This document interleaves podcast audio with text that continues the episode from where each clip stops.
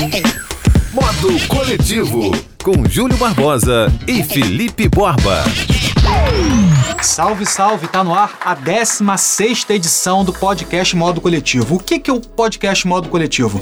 É quando a gente tenta em 15, um pouquinho mais, quase 20 minutos, dar uma resumida nas últimas notícias da semana. E como sempre, eu estou aqui ao lado do meu fiel escudeiro, Felipe Borba. Fala, Borbinha. Olá, tudo bem, pessoal? Estamos de volta aqui com o Modo Coletivo. O Modo Coletivo, como o Júlio bem disse, é um apanhado de tudo. Por isso se chama Modo Coletivo, que é um pouco de tudo, um modo coletivo das coisas que a gente gosta, que a gente lê e que quer passar para vocês. E como a gente havia prometido na 14ª edição do, do Modo Coletivo, a gente faria é, um apanhado geral, segundo a nossa opinião, dos maiores nomes da música brasileira de todos os tempos.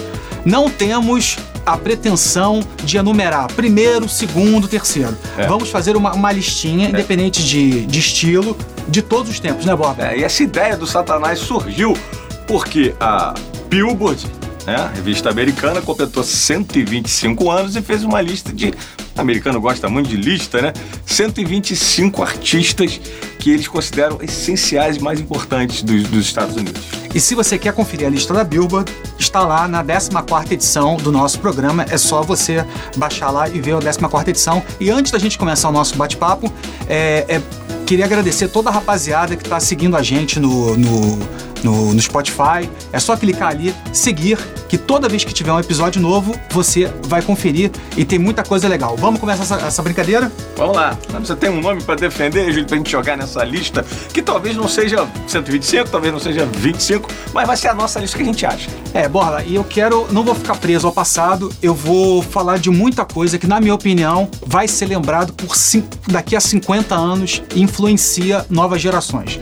Para começar, a maior banda de heavy metal, de rock pesado da história do Brasil, o Sepultura, que começou com os irmãos Igor Cavaleiro em Minas Gerais, depois foram para São Paulo, com a entrada do Andreas Kisser, um senhor guitarrista que elevou muito o nível da banda. E, para quem não sabe, o Sepultura já tocou em um terço do planeta. Entendeu? O Sepultura, muita gente compara, com todo respeito, Anitta, Cansei de Ser Sexy e um outro artista que vai pro exterior e dá entrevista na televisão. O Sepultura, meus amigos, ao longo de 30 anos de carreira, o Sepultura tocou nos maiores festivais de rock pesado do mundo, não só do Rock in Rio, tocou em Donington, o antigo Monsters of Rock, com Ozzy. É, Max Cavalheira se tornou um nome gigantesco, não está mais na banda. E o, o que acontece? O Sepultura tocou em países que outros pouquíssimos brasileiros tocaram. O Sepultura tocou na Indonésia. O Sepultura tocou em metade da África. E você acha que eles mesmo, é, é óbvio que eles são brasileiros, uma banda brasileira, né? Levam muito do, do ritmo do heavy metal, algo brasileiro. Mas você acha que eles cantando em inglês, ainda assim, é, podem representar bem? Acho que não tem a barreira da língua, acho que realmente eu também não acho que seja uma barreira.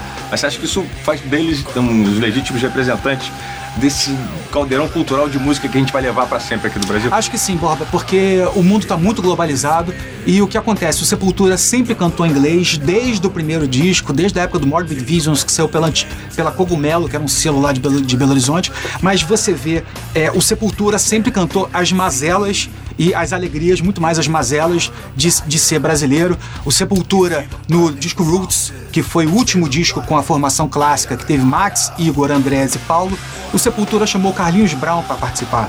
O Sepultura gravou parte do disco no Mato Grosso com os índios chavantes, sabe? Aque- aquele índio da capa que foi montado com as com as com as com as raízes atrás vermelhas, aquele índio ele saiu de uma nota antiga de, de, de uma moeda brasileira naquela época, época que, o, que a nossa moeda mudava tanto. E o Sepultura influenciou todas as bandas de rock pesado no Brasil. Eu, eu vou, vou, vou dar um pulinho um pouquinho mais lá atrás para lembrar também que o Heitor Villa-Lobos é representante brasileiro da música erudita, da música clássica, também tem que fazer parte dessa lista. né? A gente tem poucos, tem, tem o Carlos Gomes, tem poucos é, é, compositores e né, artistas eruditos da música no Brasil, não se tem essa cultura, mas o Heitor Villa-Lobos foi considerado, inclusive, a figura mais criativa é, e significativa do século XX na música clássica brasileira. Então a gente não pode deixar ele de fora, porque ele, ele transformou a música clássica brasileira e a, e a música clássica também, trazendo elementos da nossa música, da, da flauta brasileira, inspirado também em índios, ele trouxe isso para nossa música. E ele, ele tem, não posso deixar de dizer que eu tenho coisas em comum com ele, que a genialidade não brincadeira, não é a genialidade. Mas ele, ele é torcedor do Vasco da Gama, era, né? Morreu, e também nasceu no mesmo dia que eu, 5 de março. Olha que beleza. Hum, não sabia. E muita gente acha que ele compôs o Guarani. O Guarani que é aquela música que abre a voz do Brasil. Tá, tarará, tá, tarará. Não, não foi ele, foi o Carlos Gomes. Assim, ele é tão ele é tão referência brasileira né, da música erudita que atribui a ele as músicas que a gente conhece desse tipo feitas no Brasil.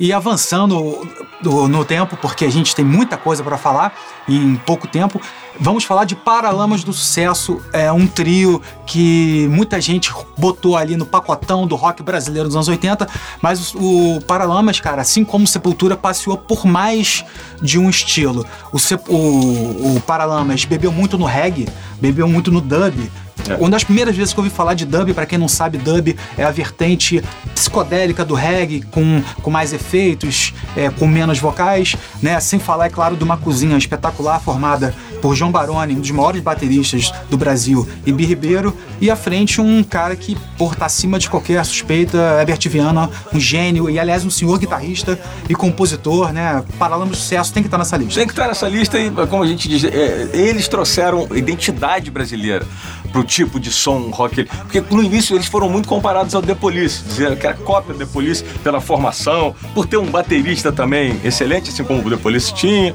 Mas, mas é, é, óbvio que se tem referência quando se começa, né? principalmente aquela, aquele som que está dominando o mundo. Eles tiveram essa referência, mas eles trouxeram as referências nacionais né? que a gente tem aqui, né? dos ritmos, principalmente da letra, das composições, das mazelas, mais uma vez, das coisas que nos divertiam aqui no Brasil, né? do que a gente é a essência brasileira. Tanto é que eles fizeram um tremendo sucesso na Argentina. Eles chegaram a ser o show principal no festival.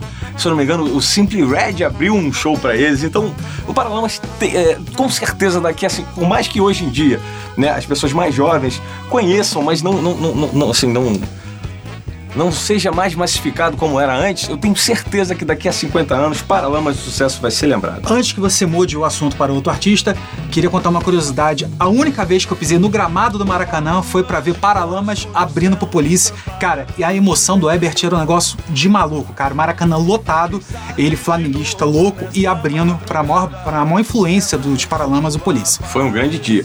É, agora a gente, eu, eu acho que também não podemos deixar de falar em Tom Jobim. É, olha. Tom Jobim tem que Você está erudito, você está. Você... É, eu tô fazendo ah, um contraponto das coisas que você lembra, eu tento ah. lembrar pra não tá falar. Tá querendo contrariar, né? Não, pra não ah. falarem pra gente que, ah, tá vendo? Eles só falam de, das coisas que eles gostam. Não, eu também gosto de Tom Jobim.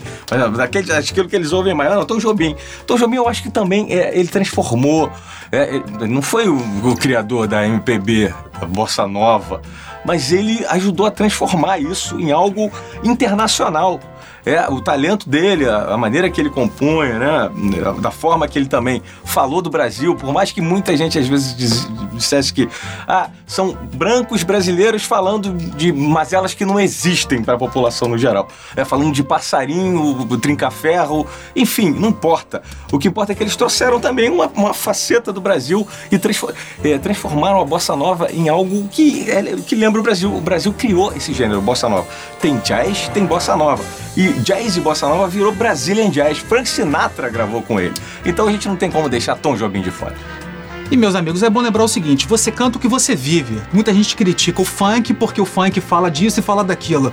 Cara, é, a, a, cena da bossa nova, Vinícius de Moraes, Tom Jobim, Roberto Menescal, os que vieram depois, né? A própria Nara Leão, cara, viviam na zona, na zona é. sul do Rio de Janeiro. Eles cantam, você canta o que você vive. E assim, antes que você fale falando deles, a gente não pode deixar de, de, de falar do pai da bossa nova, que é João Gilberto.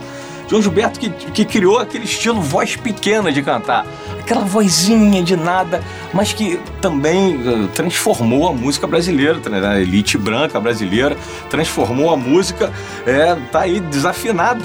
A música que é para provar que é, levou o nome do Brasil no resto do mundo. George Michael regravou essa música cantando em português.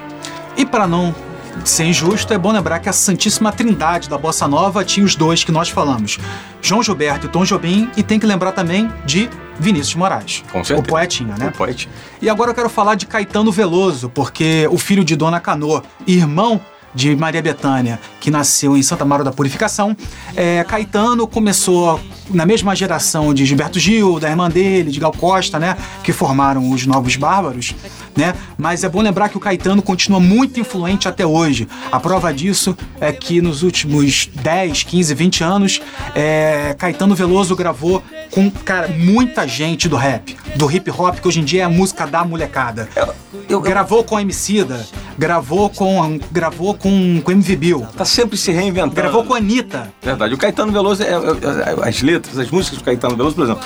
Se você quiser aprender um pouco da história do Brasil, você bota numa sequência de letras do Caetano Veloso que você, Perfeito. você vai ter os fatos, os momentos, os recortes de, de tempos da nossa sociedade naquela música. E né, a dupla a gente não pode deixar de falar, né? Porque a corda é a caçamba. Gilberto Gil anda junto com Caetano Veloso. Gilberto Gil também genial, nas suas letras geniais, na forma de tocar no violão, na viola dele. Ex-ministro. É, ex-ministro, a viola que ele tem, a maneira que ele tem, a, é, a percussão dele tocar, é, é algo que intriga muito, é, muitos estrangeiros que tentam aprender esse tipo de, dessa forma de tocar. Então Gilberto Gil também tem que estar tá aí na lista do, dos maiores nomes da música de todos os tempos do Brasil. E como eu citei o reggae do, dos Paralamas, é, Gilberto Gil foi uma das primeiras pessoas no Brasil a gravar reggae e o acústico MTV, que voltou recentemente, ficou muito tempo sem ser lançado, procurem acústico MTV Gilberto Gil. É precioso. Só, é um senhor disco. Só para levantar uma polêmica que sempre dizem que o Gilberto Gil, apesar dele falar das nossas mazelas, denunciar, é, falar que né, pobre não, nós, os, os pobres eles estão sempre oprimidos, muita gente é, cobra dele às vezes de levantar uma bandeira mais efetiva é, da, do, do, do, afrodescendente brasileiro, de se posicionar mais com isso. Eu não concordo com isso, mas tem gente que diz que ele precisa que ele, ele, ele fica um pouco a, além disso. Eu não concordo. Cara, eu só acho que isso tem que ser natural. Não adianta o cara forçar para não ficar panfletário, não ficar bobalhão, sabe? Agora é comigo ou é contigo?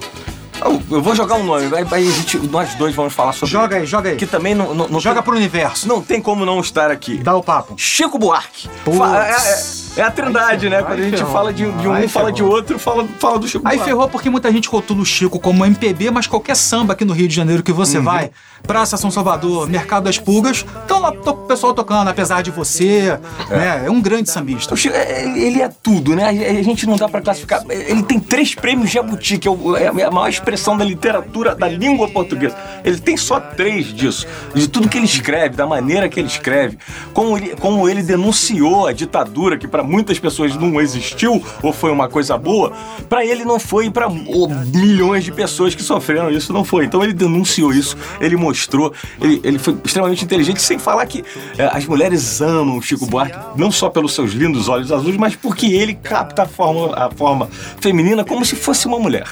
É, exatamente. É, eu tenho todos os discos do Chico Buarque, estou entregando aqui minha discografia, e uma coisa que chama muita atenção é que o Chico, ele tem períodos de amor, ele tem períodos de, de tipo vai trabalhar vagabundo, que são músicas que não tem tanto apelo hum. nem para amor, nem o tom político. Enfim, é um cara que soube é, avançar muito no tempo. Mas voltando no Caetano, eu acho que ninguém da geração lá dos anos 60 se mantém tão relevante como até hoje como Caetano. Porque agora eu vou abrir uma polêmica. Porque hum. a questão é o seguinte: é muito natural você ver um artista lançar 3, 4, 5, 6 discos, ficar relevante durante 10, 15 anos. Mas é muito difícil você ver um artista, Bob, depois de 20 anos, ficar muito relevante. Eu acho muito difícil. Eu, eu, eu, Não sei se é coisa da juventude, né? As ideias estão todas ali, o cara dá uma cansada, já tá com dinheiro. É, eu concordo. Tu quer jogar mais um nome aí pra fazer parte desse hall de esse hall seleto de representantes é, genuínos da nossa música por toda a eternidade?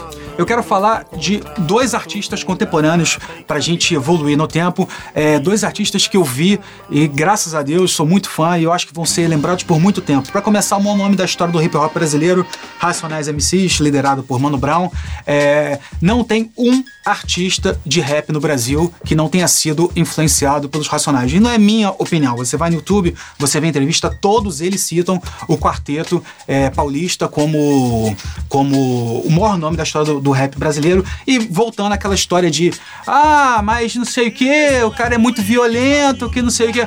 Amigo, você canta, você narra o que você vê, o que você sente. Se você vê pobreza, se você apanha da polícia, se você tem dificuldade na vida, você vai falar disso. Você não vai falar lá da garota de panela, né?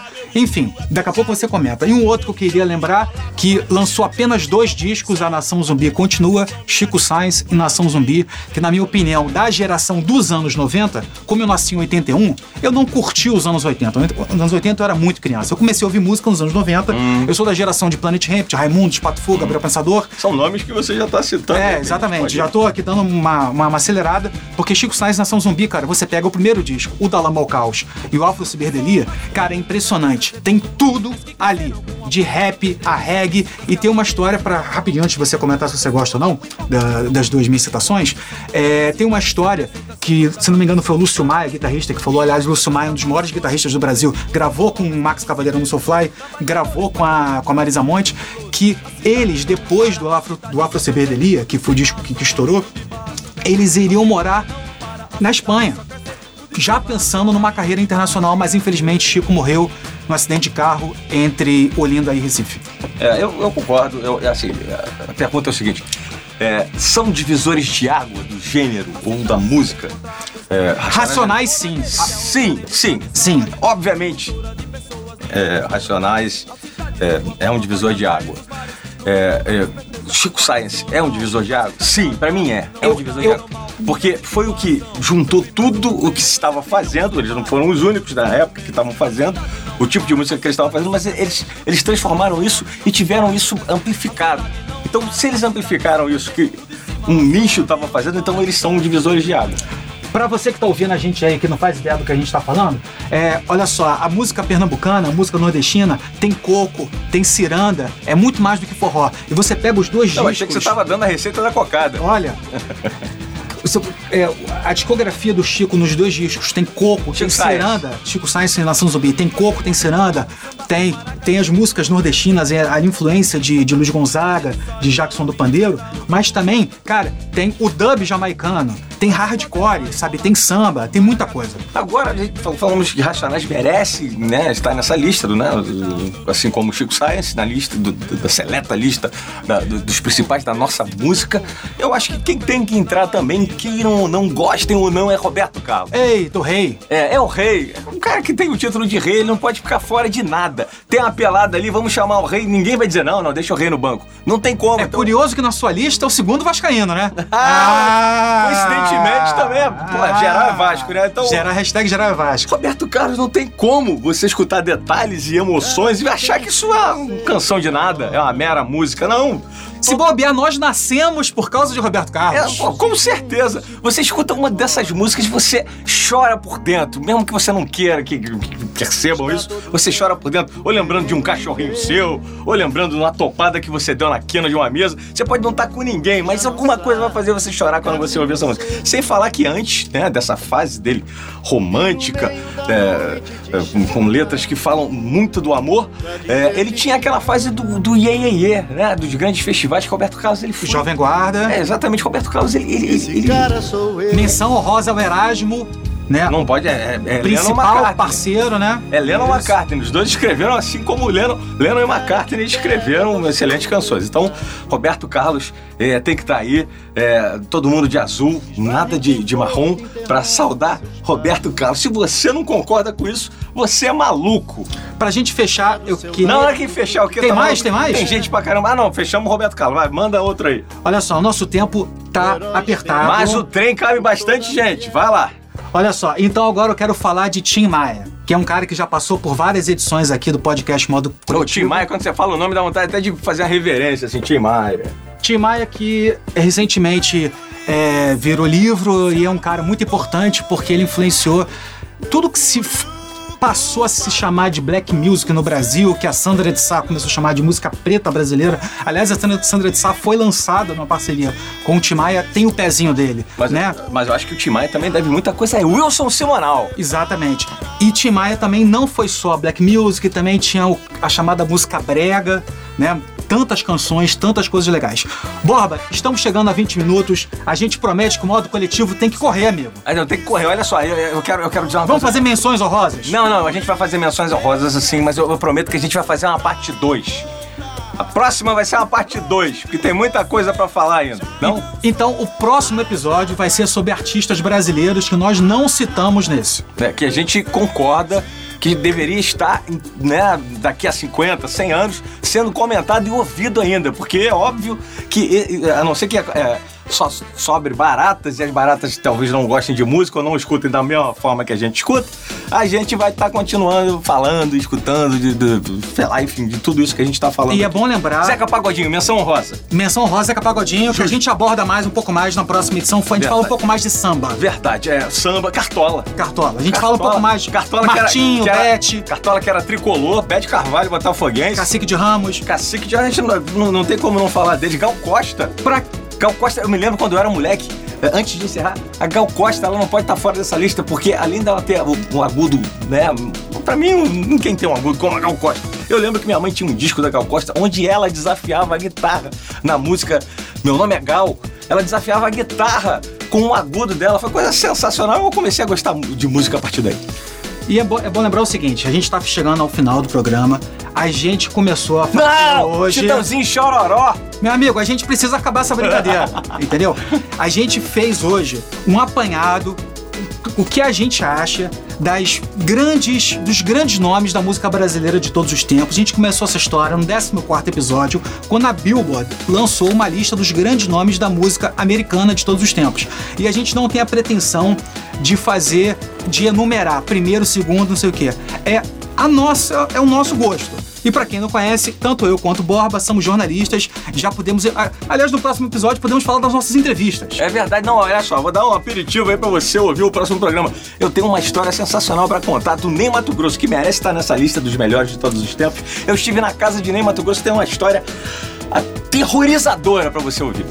A gente vai ficando por aqui. É aterrador ou aterrorizador? A gente vai ficando por aqui e, como sempre, o podcast Modo Coletivo, Borba, Sim, modo coletivo tem Ricardo Bento, da Trick Sound Design. Tudo isso fica lindo profissional, como se a gente estivesse andando em arco-íris por causa dele e da companhia dele. Valeu, pessoal. Até a próxima. Um abraço. Curte a gente. Até lá! Modo Coletivo, com Júlio Barbosa e Felipe Borba.